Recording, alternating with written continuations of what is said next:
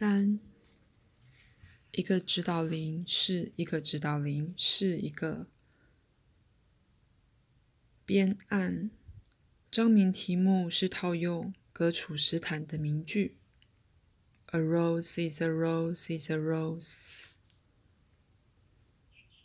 马丁·库洛克先生是位按摩师与治疗者，他太太坐在他旁边沙发上，安安静静的。好像想做个隐形人似的。马丁是个五十多岁、爽朗的、帅帅的、恰如其分的绅士，穿着黑西服与白衬衫，仪容完美，有着苍白小脸和老式眼镜及红发，一个小公鸡似的男人。结果发现很能够守住自己的立场，但他在班上说话时，我变得烦躁起来。如果要说实话的话，简直是大怒。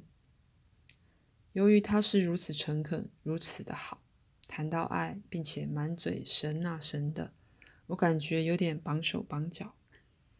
就他的思想方式而言，爱是由以牙还牙、以眼还眼、被忏悔、处罚以及公平的神来平衡的，而没有一个精神正常的人会想要这样的神做父亲。更别说做朋友。坚守立场的马丁，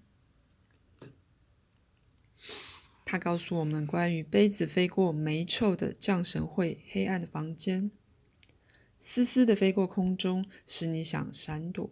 当然，他们并没有击中你，因为他们是由另一边所控制的。没错，是被控制的，却来自。一个比天堂更俗世的地方，我这样想。然而，马丁·库洛克相信他所相信的，他的信念是他的一部分，与他所有的组织及思想交织在一起。因为拿走他一个信念，就会弄散了其他的东西。即使我能够，我也永远不会那样做。但我无法坐在那儿什么都不说，仿佛接受似的。同时，一个应该不至于那样笨的学生奥黛丽，充满希望、充满信心地瞪着他。如果杯子真的由幽魂的手丢出而飞过某处，那么为什么不在这儿呢？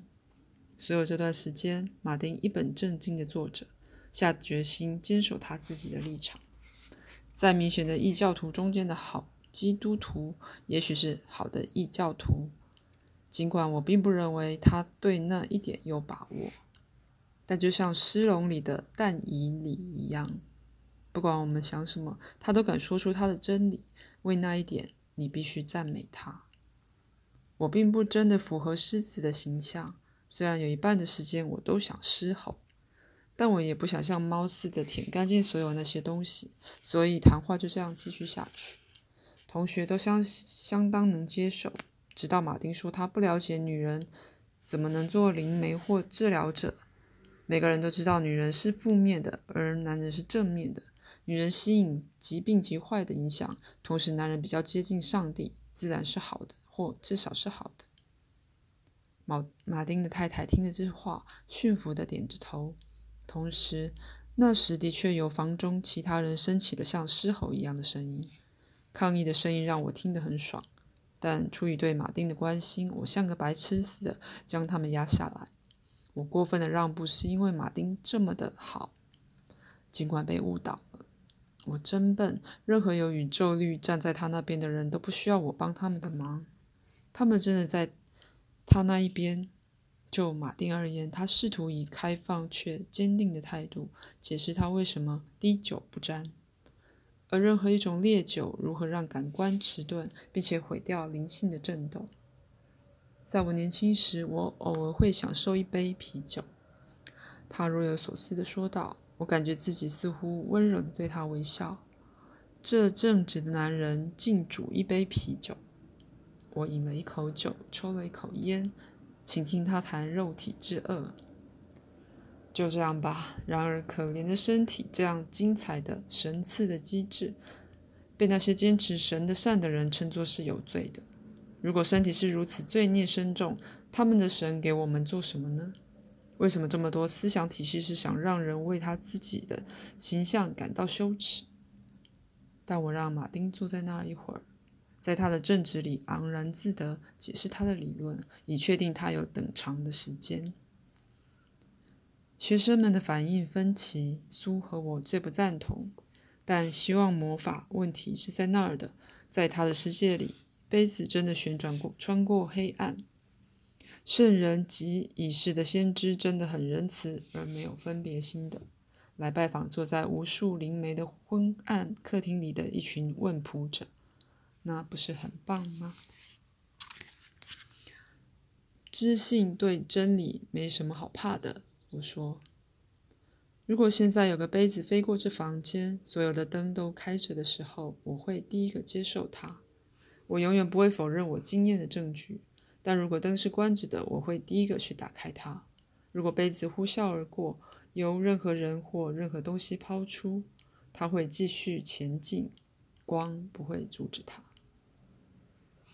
马丁半开着眼，并撅着嘴说：“那么，听听看这个。”他说：“有一次，我在降神会的房间里听到声音，一个无中生有的声音在直接说话，它非常大声而粗哑的。”并且属于一个名为查理的灵。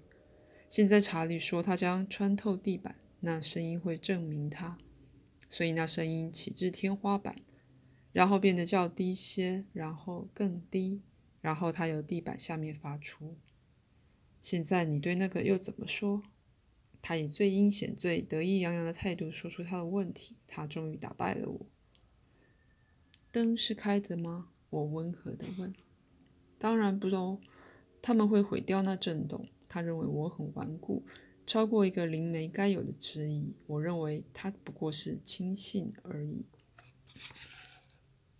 我不否认这种事情也许是可能的。我说，我并不否认。但当这种报告是由我以怀疑他的尝试的人带给我的时候，我的确对他们存疑。我却没那样说。相反的，我问他关于他的治疗工作。我不做治疗工作，他说，我做不到。一个人单凭自己什么都不能做。圣灵经由我治愈，我只是管道。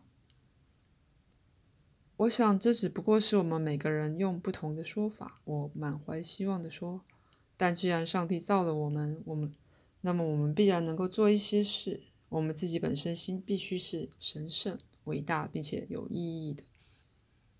我们的确是的，他说。但还是一样，我们凭自己什么都不能做，只有圣灵能治疗。我们是圣灵所赐的一部分，我说。但他只是顽固地瞪着我，确信我正想用话来骗他。我看了看钟，是休息时间了。在我宣布休息之后，马丁走到我这儿来。我希望你会原谅我，如果我早走的话，他说。我知道我拖住这个团体。我知道，当你试着带一个团体，有人无法融入的话，会是什么样子。我马上觉得我刚才没有同情心，而且不宽容。马丁为了这堂课远从俄亥俄州赶来。你当然没有拖住这个团体，他们喜欢你。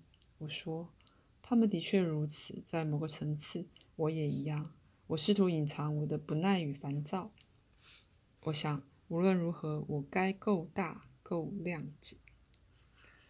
马丁微笑，沾沾自喜的，而且坐了下来。我立刻希望我让他离开了，所以我真的并不诚实。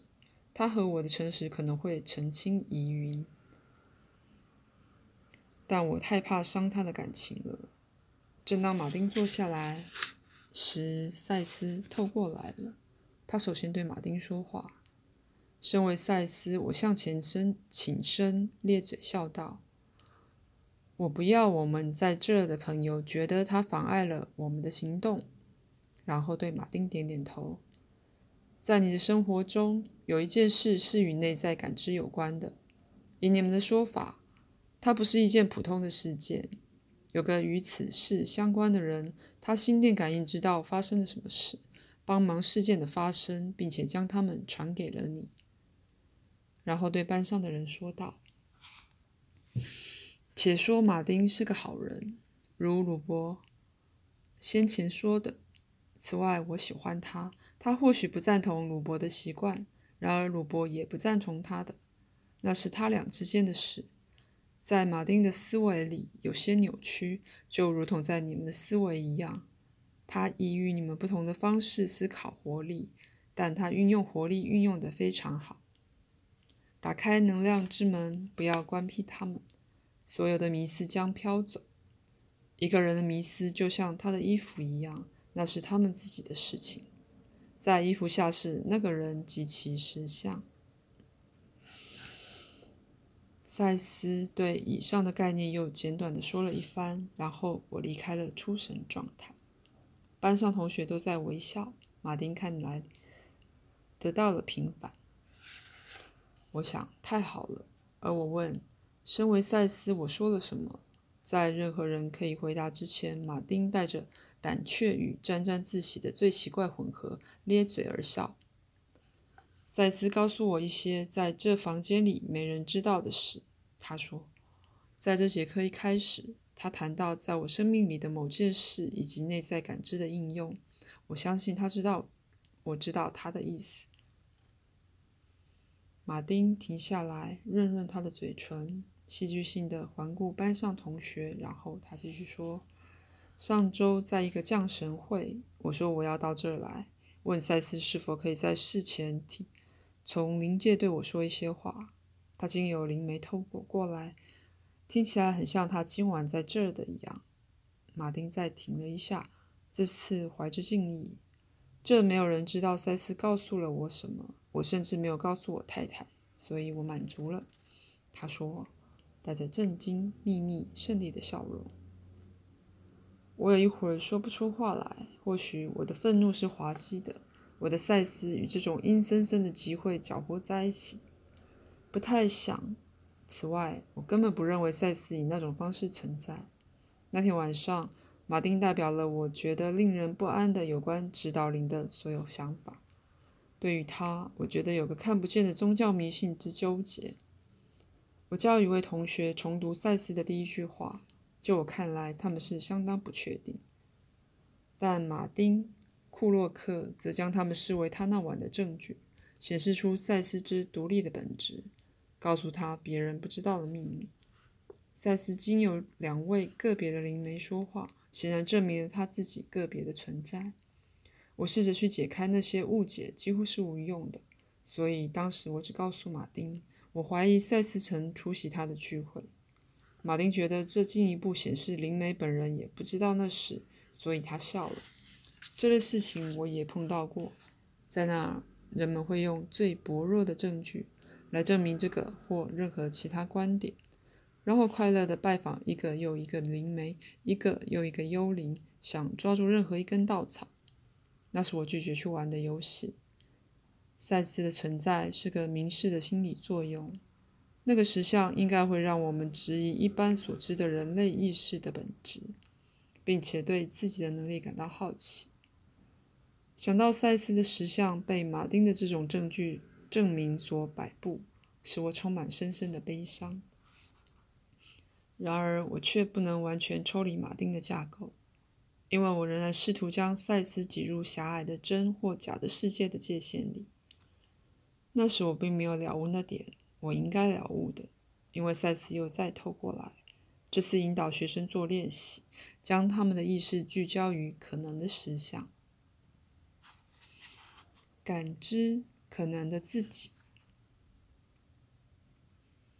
赛斯不只主张这可能的世界存在，并且也主张，在某种情况下，我们能感知可能的自己。就像赛斯本身，这些概念是不可能放入一个利落的类别里。不过，很显然，它们不符合传统基督教思想架架构。举例来说，神学家会建议如何救一个可能的灵魂呢？许多会接受可能性的原子科学家首先就不会承认灵魂的存在。赛斯的指示和那练习花了大约二十分钟。再一次，他叫学生用金字塔的意象作为辅助工具，将感觉集中在你的后脑勺里。感觉本身是重要的东西，因为金字塔形状会由之形成。对你们每个人而言，金字塔可能显得不同，因为这是你进入可能实相的个别途径。它可能以一条小径，或像一束光，或其他形式出现。但以完全的信心与自由跟随它，只用我的声音当作伴随你的一根线，却集中在你自己的感觉与觉受上。赛斯继续解释：金字塔也许会张开，成为小径或房间或门户的种种方式。学习喜悦的利用你意识的可动性，甚至更深入跟进金字塔里。那是在你们的世界与其他也存在的世界之间的通道。我要你们由这声音汲取能量及力量。而以你们自己的方式利用它，在你发现自己在的那个特定可能系统里，让那声音变成你需要它变成的，不论什么东西。如果你发现到你不了解的世界，以好奇的眼光看着他们，而以了不起的活力、自由与喜悦，尽量将你的意识送到尽可能远的地方去。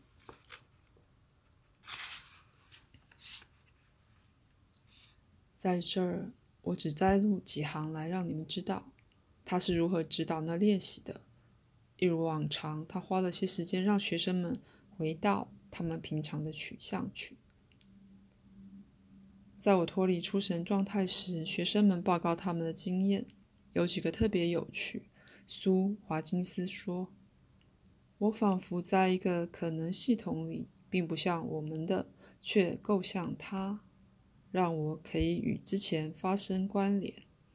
在一片怪异的矮小树林里，我遇见一个生化人，他跟我说话，但现在我不记得他说什么了。另一位学生约翰看见了象征能量的小人，他们围成一个圈圈，绕着他跳舞。当赛斯的声音越来越大时，这些小人领着约翰到一座金字塔，那里面有个男人。约翰问候他，像一位久未谋面的朋友。虽然他报告这插曲的时候，他已忘了那个人是谁。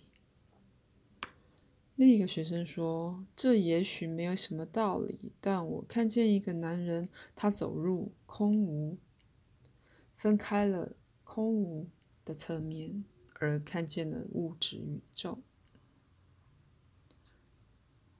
当我问马丁他是不是跟得上练习，他夸张的摇头，并且说：“根本什么都没发生，我并没看见或感觉到什么东西，什么都没有。”